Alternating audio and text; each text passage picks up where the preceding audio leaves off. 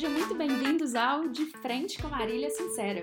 Esse é o podcast onde eu quero trazer pessoas incríveis que nos inspiram pelo que fazem, que se destacam nas suas áreas, que fazem coisas diferentes, para a gente entender e explorar um pouco sobre o que eles fazem e também como eles conseguem fazer tudo isso. Ou seja, é uma desculpa para a gente conhecer pessoas incríveis e ter ainda mais insights sobre como a produtividade é aplicada por aí. Vamos lá? Hoje estamos aqui com Renata Capai. Renata Capai é especialista em saúde emocional, terapeuta, trabalha com EFT, experiência somática e mindfulness. Gold Standard EFT Certified, muito chique, e estudante de neurofisiologia. Ela trata de traumas e atitudes compulsórias ao conectar corpo e mente, razão e emoção, de uma forma carinhosamente eficaz, promovendo alívio e equilíbrio. Bom, se você não entender muito bem o que isso quer dizer, não tem problema. É para isso que eu trouxe ela aqui. Tenho o privilégio de ter a Rê como amiga e posso te dizer que ela tem o dom de conectar nossa história com nossas emoções e uma caixinha de ferramentas bem especial para nos fazer sair do racional e liberar as nossas emoções através do corpo. Então, seja uhum. muito bem-vinda, Rê, ao meu podcast. Eu que agradeço. Tô até emocionada aqui, participando do meu primeiro podcast. Olha só! que honra! Bom, é, fiz uma introdução aqui sua, mas conta pra gente um pouco de você, Rê. Quem é Renata Capai? Eu sou uma sedenta por conhecimento para que eu possa me curar e para levar isso para as pessoas. Então, se tem uma coisa que me motiva mais do que conhecimento por conhecimento, é ter a capacidade de aprender uma forma de eu encontrar meu equilíbrio, de eu sair dos estados traumáticos, entre aspas, aí dizendo, né? Porque nem tudo é trauma, mas uma sobrecarga emocional e poder levar, contribuir isso para as pessoas. Muito bom. e como que uhum. começou sua história com a saúde emocional, Ri? É, você sempre foi equilibrada? Nossa, meu passado me condena completamente. Na verdade, eu sempre tive emoções muito latentes, sempre tive uma tendência à ansiedade, sem mesmo perceber que aquilo era ansiedade. É, vim de uma família de ansiosos, onde a gente precisava sempre correr, não sei para quê, a gente tem que correr, tem que sair, chega logo, aí na hora que chega, tem que ir embora, mas sem um propósito, mas simplesmente por essa aceleração aqui do Ocidente, né, que todo mundo é assim. E o que eu fui percebendo que quando eu comecei a querer buscar buscar um estado de, de, equilíbrio maior na minha vida. Nossa, tem muitos anos isso, por volta dos meus 18 anos, eu comecei a fazer terapia. Terapia convencional, né? Que a gente precisa falar a, a partir do relato verbal. E eu cresci muito, tive muito, muita evolução com a terapia. Mas chegou um certo ponto onde eu falei, gente, mas não é possível. Eu já entendi isso tudo, mas mesmo assim o meu comportamento não muda. Por quê? Por, por quê? Qual que é o ponto? Será que é uma incapacidade minha, uma incompetência minha? Será que eu preciso saber mais? E continuei estudando, entendendo. Fui muito, eu sou muito mental, então fui lá com o meu jeito cartesiano de entender as coisas e mesmo assim o meu comportamento não mudou. Você está se identificando aí, né? Foi assim que eu cheguei em você. Pois é, a gente se conecta nisso, né? É, é, é, a mente do brasileiro, é a mente dos ocidentais, né? Que é muito ativada. E aí eu comecei a buscar ferramentas que é, trabalhavam outras questões, outras dimensões, se a gente pode falar através dessas palavras, né? Que eu comecei a entender isso, eu não sabia lá atrás, mas eu comecei por acaso a meditar há uns 12 anos atrás, comecei a fazer outras intervenções que não, era a que não eram a fala, e comecei a perceber que eu que eu estava saindo do lugar, e foi aí que eu fui me aproximando desse caminho, fui entendendo a neurociência e hoje eu entendo mais do que nunca que o caminho do comportamento é você trabalhar as suas emoções. Por quê? Emoções a gente está falando de corpo. Quando a gente trabalha no corpo, na nossa fisiologia, a gente consegue mudar os nossos pensamentos e, consequentemente, os nossos comportamentos. Então, esse é o resumo do resumo de como que eu cheguei aqui. Ótimo, muito legal. Mas então, afinal, o que é esse equilíbrio emocional? Uhum. Equilíbrio emocional é quando a gente está tá falando de uma área que antecede a nossa cognição. Se a gente está falando, eu adoro dar esse exemplo, né? Se a gente ouve um barulho aqui muito estrondoso, pá, primeira coisa que vai acontecer é os nossos músculos se contraírem, a gente vai ficar assustado, o coração vai acelerar, nossa pupila vai dilatar e depois a gente vai racionalizar. Nossa, não, é uma obra que tem aqui do lado, então deve ter sido barulho de lá. Então a gente sente primeiro do que a gente percebe, mas também pode acontecer uma informação me desencadear um processo emocional. Mas a grande questão é que o sentir é instintivo, o pensamento é novo. O nosso, o nosso lado humano, que é o pensamento, o nosso lado mamífero, é ainda bem mais lento do que o nosso lado bicho. Então, quando a gente está falando de equilíbrio emocional, se a gente não trabalhar nessa outra instância, que na verdade são partes é, de um todo só, de, um, de, um, de uma mesma, de um mesmo todo, né? É, se a gente não trabalha esse lado do bicho, que eu tô falando de fisiologia, eu não consigo mudar nem as minhas emoções e muito menos os meus comportamentos, porque eu vou estar tá ativada em ameaça. Então eu só vou reagir às circunstâncias. Então, equilíbrio emocional é basicamente uma onda, é, se a gente puder falar, já que eu amo ciência, né, é, e neurociência também, se a gente pode falar do que, que acontece fisiologicamente, é todo, toda a nossa biologia percorre ciclos ciclo circadiano, é o acordar, é o dormir, é o agitar, é o desativar, é isso. Então, quando a gente está falando de equilíbrio emocional, a gente está falando de um ciclo do nosso sistema nervoso que faz uma leve ativação e uma leve desativação. Então, é trabalhar um pouquinho o corpo para desencadear outros processos. Entendi. É uma questão muito da gente ligar mesmo essa questão do irracional com o racional, né? A partir desse sentir. Exatamente. A nossa parte mais inconsciente é o nosso corpo, né? Então, se a gente não conecta com ele, a gente vai continuar inconsciente. E é factível a gente alcançar esse equilíbrio emocional? Olha a prova. Não que eu seja equilibrada o tempo todo, mas o que, que, diz respeito a equilíbrio? Não, o equilíbrio não é algo estático, não é nada fixo. É um balançar entre é, de acordo com uma referência que eu tenho. Então, o equilíbrio é a gente permitir com que a nossa fisiologia faça essa leve ativação e essa leve desativação. O que, que eu estou falando para ficar mais factível para as pessoas, né? E mais claro.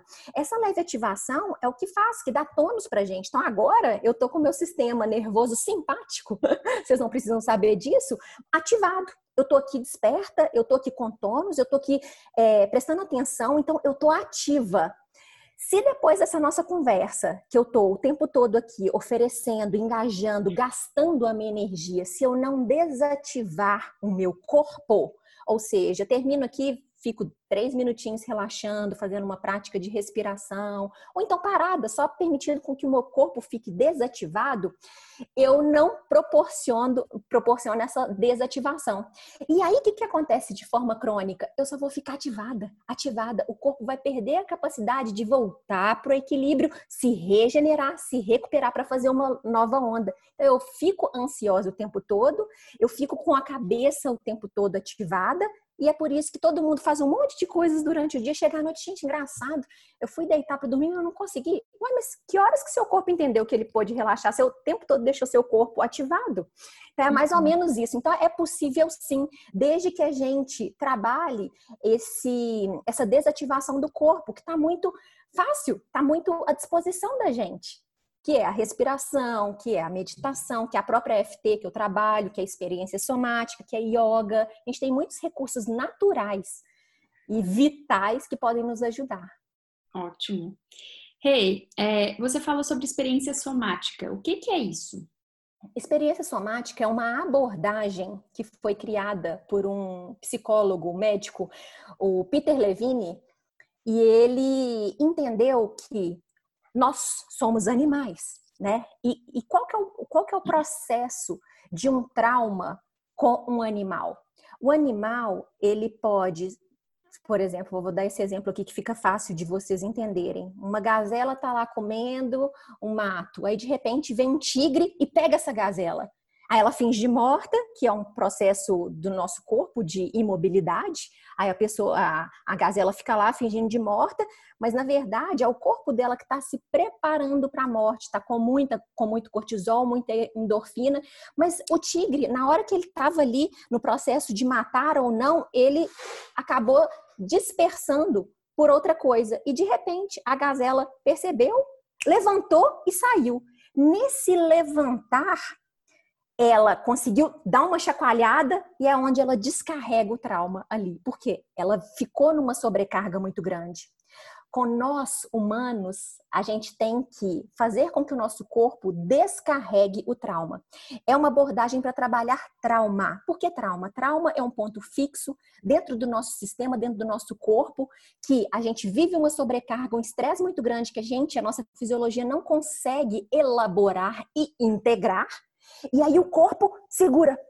E por mais que isso tenha acontecido quando eu tinha, sei lá, três anos, eu com 41 ainda tô com isso daqui preso. O que, que a gente precisa fazer? Abrir espaço, a experiência somática faz isso. Abrir espaço para uma conexão com o corpo, para o corpo ter espaço suficiente para mobilizar e descarregar essa energia que estava presa.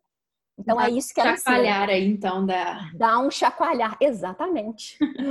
Entendi, muito interessante.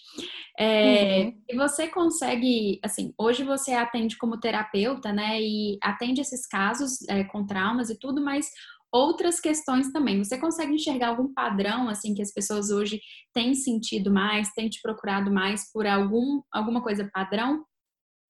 Pois é, olha o que aconteceu. Eu cheguei na experiência somática por isso. Porque as pessoas me, me, buscavam por causa de compulsão alimentar, por causa de ansiedade, por causa de insônia, por causa de fibromialgia.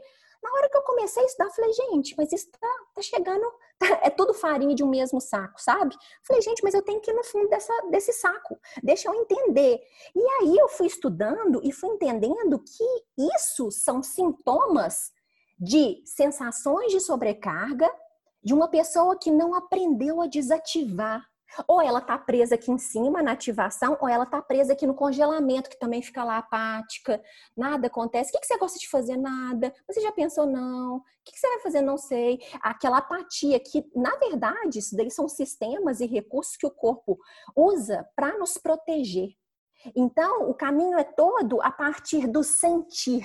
Quando a gente está falando de experiência somática e desse padrão todo, é porque a gente acabou se afastando, se desconectando do sentir, que é voltar para o corpo e mobilizar aquela energia que está presa através do primeiro ponto, que é dar atenção àquela sensação do corpo.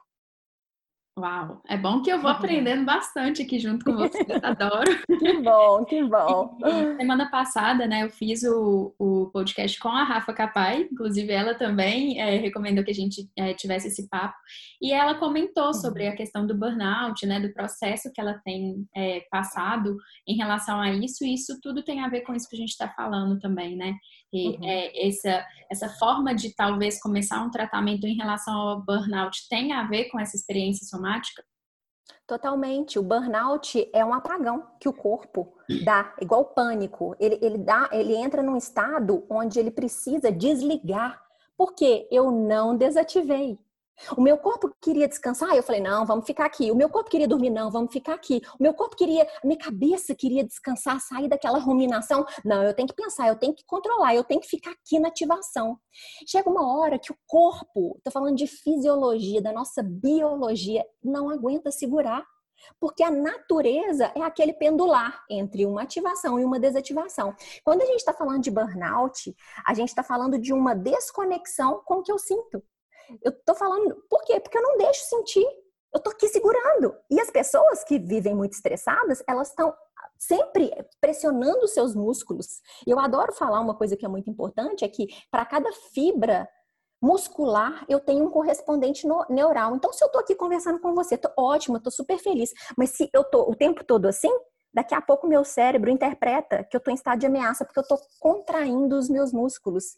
E aí vai vir uma ansiedade por causa disso. E muitas vezes está tudo certo na minha vida. E aí minha, minha respiração começa a ficar ofegante e eu nem sei de onde que isso surgiu. Por isso que é importante. A gente desativa quando a gente solta o corpo, quando a gente entra em estado de relaxamento. Deixa eu me soltar, hum. né? Isso aí. Então, o que, que você recomenda assim para as pessoas de forma geral, é, nesse sentido de tudo isso que a gente vem conversando sobre essas experiências somáticas e também sobre essas cobranças, né, de ser cada vez mais produtivo, máquina, não parar, a gente está sempre ativando e mantendo essa ativação cerebral, né, e, e acaba que a gente não relaxa. Então, o que que você recomenda para as pessoas, especialmente nesse momento que a gente está vivendo, que tem sido um momento muito intenso, né? É, uhum. É, queria que você falasse um pouco sobre isso. Eu acho que a gente tem que começar do que é possível, do que já faz parte da nossa natureza, que é através da respiração. A gente usar a nossa respiração como um controle remoto, tanto é que tem um clichêzão aí que falam que a respiração é o controle remoto da mente, e de fato é. Porque ninguém respira assim, ó. Tô ótima, tô em paz, tô numa plenitude. Não existe isso. Agora, se eu estou respirando alongadamente, se eu dou espaço para o meu corpo inspirar e soltar o ar, eu estou automaticamente fazendo com que o meu corpo entre em coerência, com que os meus batimentos cardíacos desacelerem e, consequentemente, com que as minhas ondas cerebrais diminuam a atividade. E aí eu vou para um estado mais relaxado. E aí eu penso melhor. Então, se você está pedindo estratégia a respeito dessa autocobrança, não tem problema a gente ficar tenso, a gente se cobrar, porque isso, né, numa camada ok, é, é, o que nos impulsiona, mas quando isso passa do limite, né, lá na nossa faixa de contenção, na hora que passa, passa do limite, acaba transbordando. Então, vamos começar a partir do eu tenho que fazer isso? Sim, eu tenho que fazer isso, mas primeiro eu preciso me regular emocionalmente o regular emocionalmente é falar desse. Eu sempre faço isso daqui, né, para baixo, porque é trabalhar realmente a região do tronco, que é onde tem os nossos, os nossos, as nossas vísceras, os nossos órgãos vitais. É para lá que quando a gente está em estado de ameaça, ou seja, ansiosa, com medo, com medo de não conseguir ter dinheiro, com medo de não conseguir colocar o nosso negócio para funcionar, é para lá que o sangue vai diminuindo o fluxo sanguíneo da mente, por isso que eu perco a memória, por isso que eu não tenho influência verbal, por isso que eu não penso estrategicamente.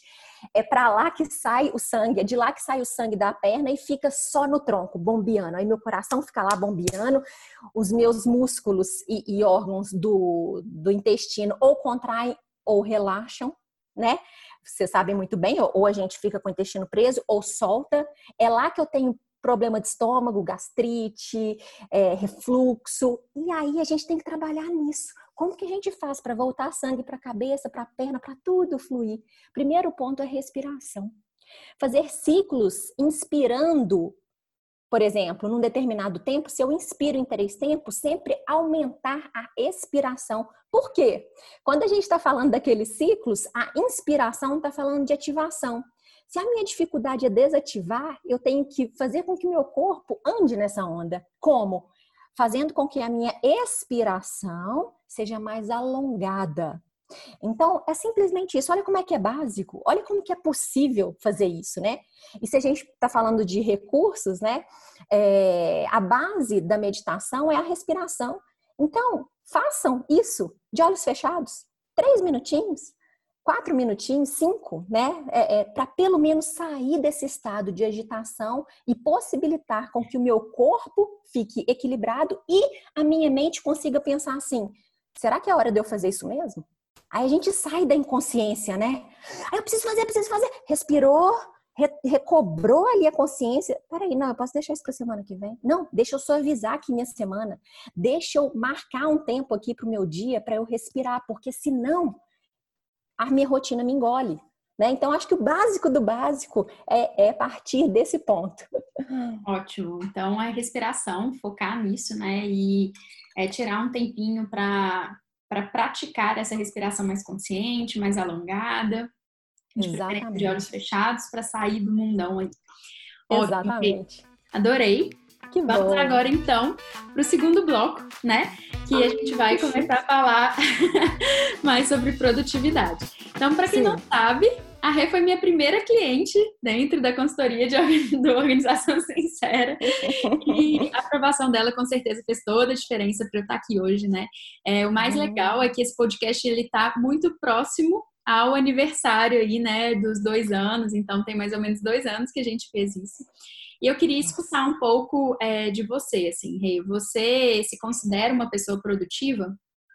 Eu acho que quando eu estou bem organizada, e quando eu falo dessa organização fisiológica e mental, eu sou muito produtiva. Uhum. Mas eu fui percebendo, ano passado isso aconteceu comigo. Chegou no, no, meio do ano, você inclusive me sugeriu lançar o curso que eu lancei agora. Ai, refaz, eu quero ser sua aluna, né? Enfim, eu lembro que eu, eu, eu precisei fazer aquilo. Na hora que eu comecei a trazer as pessoas para perto de mim, para aquilo que eu ia lançar, eu percebi que eu não estava organizada eu estava lidando com tanta coisa, meus atendimentos estavam tão intensos e eu não estava dormindo bem, tinha algumas coisas que estavam desreguladas, que eu falei assim: bom, gente, agora não é hora. Então, se eu for pensar na minha produtividade no meio do ano para o final, é, eu não produzi muito em termos profissionais, mas eu acho que eu produzi em termos Renata, onde eu abri essa janela, abri espaço, recuperei para começar o ano de uma outra forma. E de fato isso aconteceu. Que Tanto é que agora que eu tô ativa. Então eu, eu acho que eu me considero sim, com equilíbrio, tentando. Que bom, que bom escutar isso. E sobre é, a consultoria, assim, o que, que você acha que, que mudou para você, ou que fez diferença na época, né? Porque é, o que eu percebo muito para os meus clientes é que quanto mais autoconhecimento a pessoa tem, mais fácil é para a gente trabalhar né? E você já era uma pessoa que se conhecia bastante. Tem alguma coisa que você acha que mudou a chavinha aí? Nossa, não só uma coisa, mas várias. A questão dos blocos na minha rotina foi algo assim que me trouxe uma mobilidade. Eu, virginiana, como sou, né? E também muito mental, muito organizada, eu achava que devia ser fixo. Meu Deus do céu, se na segunda-feira eu coloquei para criar conteúdo, eu não quero, eu tenho que ficar aqui. Não, peraí, gente. Eu posso mudar. E aí eu tenho ali blocos na minha rotina até hoje, né? É, onde eu coloco ali atendimento, exercício físico, meditação, mas eles estão totalmente imóveis. E isso me trouxe uma flexibilidade e uma chance de eu chegar onde eu queria, porque antes eu estava fixa lá dentro da gaveta. Eu estava lá trancada, não podia abrir a gaveta se não tivesse tudo perfeito. E na hora que você falou, não, Renata, você pode deslocar um bloco para outro lugar. Eu falei, gente do céu, mas não é assim? E aí eu percebi que foi assim que eu comecei a realizar tudo aquilo que eu precisava. E tem uma coisa que eu não sei se você lembra, mas eu lembro que você falou assim: o que você quer incluir? Eu falei: ah, eu quero estudar mercado financeiro, eu quero fazer isso, fazer aquilo. Lembro. Tinha espaço. Aí você falou assim: Renata, você quer. Aí você olhou assim pra mim: você quer mesmo estudar mercado financeiro agora? Aí eu olhei assim e falei: não, não quero não. Não quero, pelo amor de Deus, tira esse negócio. Então eu aprendi a priorizar. Então hoje, na hora que eu vou integrar algum curso, alguma coisa nova, eu trago a Marília num holograma e coloco ela para perguntar assim para mim: tá fazendo sentido mesmo você fazer isso agora? e aí eu entro em contato com isso e, e, coloco ou não na minha rotina. Então, Marília no holograma. tá mesmo? Você virou a cabeça assim? Tá mesmo? Bateu assim na, na, na, agenda. Viu, gente? Ó, a Marília no holograma perguntando: você realmente quer fazer isso? okay. Então, é, tem algum hack de produtividade, assim? O que que alguma dica, uma coisa que funciona muito para você hoje, até hoje, né? É, o que que você acha que é? Fazer blocos de produtividade e de desativação, de desconexão. Para mim isso funciona muito, porque hoje, com o estímulo aí do celular, da rede social, antes eu li um livro, ficava lendo livro, eu li um livro desse tamanho, sei lá, em dois dias. Hoje em dia eu não consigo fazer isso. É, a minha janela de concentração, ela diminuiu muito.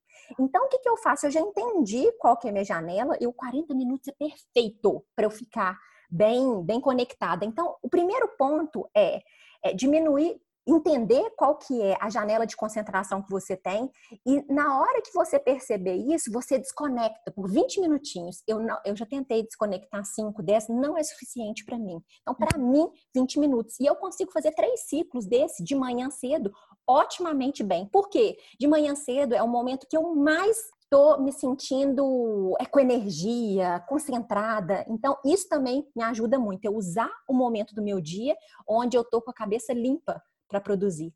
Exatamente, muito bom. Aulas aqui de produtividade com a Rê, tô adorando. Oh, meu Deus! Ela faz, o, faz o circuito de 40-20, que é muito indicado também, muito legal. E qual que é a sua maior dificuldade, Rei? maior dificuldade é integrar áreas diferentes, assim. Eu não consigo. Tá, hoje eu estou aprendendo a fazer isso, mas ler três livros diferentes, por exemplo. Ah, eu estou fazendo um curso de experiência somática e agora também vou integrar um, um curso de finanças. Ah, outro, não, não consigo. É muito, é muito para mim. Eu entendi que isso me sobrecarrega. E aí agora eu tô, é, quando eu vou ler livros ao mesmo tempo, eu uso o mesmo tema. Eu estou conseguindo caminhar dessa forma. Agora, se eu pego, sei lá, uma poesia com um livro de do que eu estudo para trabalhar, eu não consigo.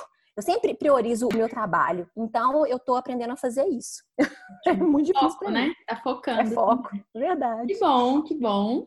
É, muito obrigada. Foi um prazer tê-la aqui, escutar é, tudo isso. E agora vamos então para o último bloco. O bloco mais legal de todos, eu acho. É? Oba! É de frente com Marília Sincera. Renata Capaz, tá preparada? Ai, meu Deus!